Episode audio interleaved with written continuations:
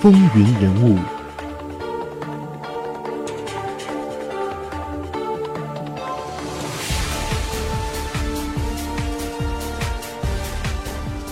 听众朋友们，大家好，欢迎收听《风云人物》，我是华丽。今天节目当中，我们要一起来回顾的是美国的第四十二任总统比尔·克林顿。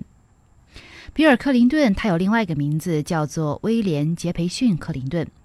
他曾经做过律师，是一名政治家，也是民主党成员。曾经担任过的职位有阿肯色州州长、全美州长联席会议主席。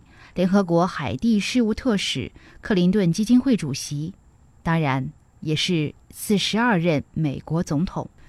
克林顿是美国第一位出生于第二次世界大战之后的总统，第三位遭受国会弹劾动议的总统，也是仅次于西奥多·罗斯福和约翰·肯尼迪之后最年轻的美国总统。当然。他还是富兰克林·罗斯福之后连任成功的第一位民主党总统。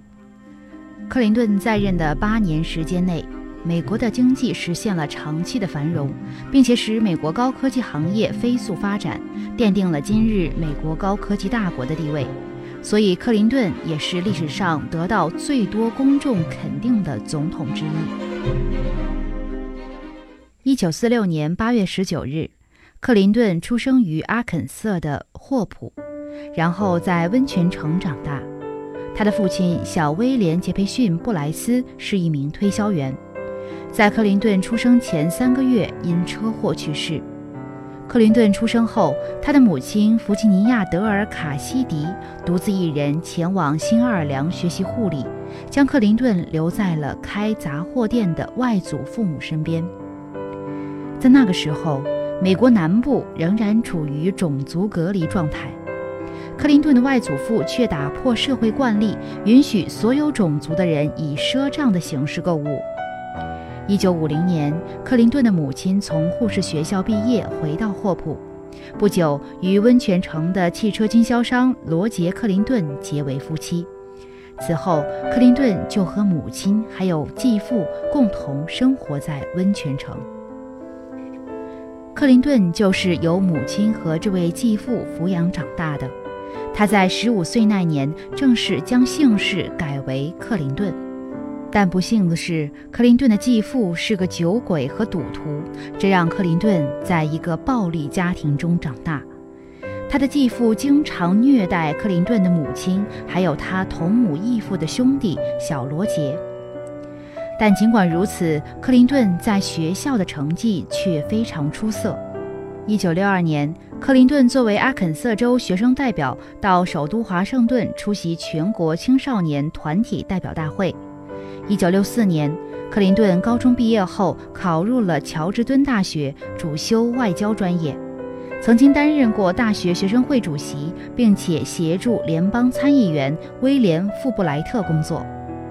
一九六八年，克林顿大学毕业，获得国际政治学学士学位，并考取了罗兹奖学金赴英国牛津大学学习。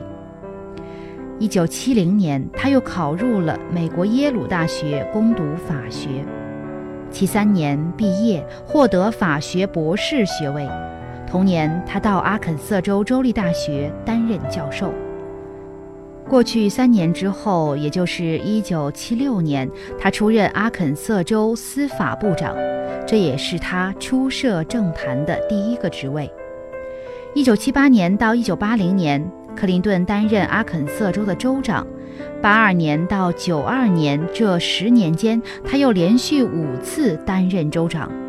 克林顿在担任阿肯色州州长期间，在推动州教育改革和实施经济发展计划方面取得成就，被选为了美国南部经济发展政策委员会主席，兼任全美州长联席会议主席，并且曾经协助总统主持国家最高教育当局的工作。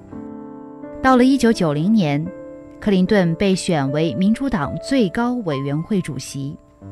在积攒了一定的政治经验之后，克林顿决定参加1992年的总统选举，挑战寻求连任的共和党总统老布什。当时刚刚经历过海湾战争的老布什似乎铁定连任，而民主党内其他的几位对手，特别是纽约州州长马里奥·库莫，也都跃跃欲试。克林顿当选的机会可以说非常的小，但是事情却有出人意料的发展。老布什战后如日中天的声望，让众多包括库莫在内的民主党重量级战将都打了退堂鼓。在蜀中无大将的情况下，饶有声望却资历较浅的角逐者却有了机会。虽然克林顿在全国第一场新罕布什尔州初选当中输给了马萨诸塞州的参议员宗格斯，但他后来居上，赢得了民主党的提名。一九九二年七月九日，在党内初选中获胜的克林顿选择了参议员艾伯特·戈尔作为他的竞选伙伴。最初，许多人都批评这项选择十分的不明智，因为戈尔本来就是来自与阿肯色州接壤的田纳西州，和克林顿所在的阿肯色州都在南方。这违反了正副总统候选人来自不同区域的传统选战策略。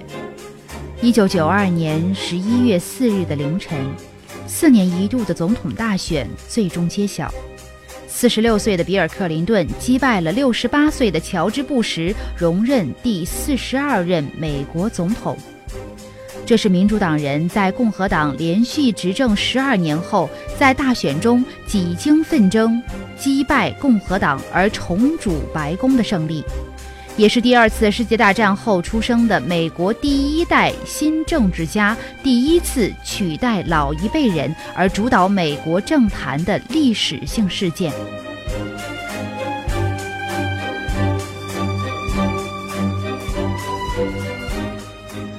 当选总统，克林顿向世人庄严地宣告。这是一个伟大的开端，它将实现变革的诺言，重振美国雄风。克林顿之所以能够赢得1992年的选举，主要是因为他的竞选策略专注于国内议题，特别是当时陷入低谷的美国经济。到了1996年总统大选的时候，竞选连任的克林顿聘请了共和党谋士戴维·葛根作为顾问，同时他又雇佣了共和党选举策略师迪克·莫里斯。莫里斯当时为克林顿制定了一个策略，叫做 Triangulation，也就是三角策略，意思是白宫采取一个在国会民主党和共和党之间的立场，与两党议员都保持。同等的距离，这个策略证明非常有效。随着1996年总统大选的到来，克林顿逐渐恢复中间派的名声，政坛恢复稳定，经济也恢复增长，美国国民大体对生活觉得满意。克林顿在竞选连任的过程中也一路处于上风。反观共和党方面，赢得提名的是堪萨斯州的老牌参议员鲍勃·多尔。高龄的多尔不但在年龄上处于劣势，他并不能够提出一个能够吸引选民的议题。多尔在仓促之间就提出了一个百分之十七齐头税率的政见，既显得轻率，选民也对这种未经认真论证的政策抱持怀疑的态度。眼看着大势将去。多尔放手一搏，辞去了参议员以及在参议院多数党领袖的职位。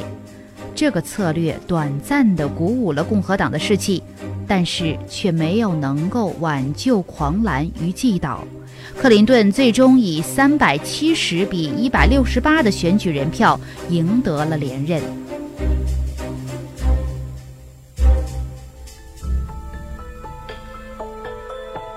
风云人物。精彩，稍后继续。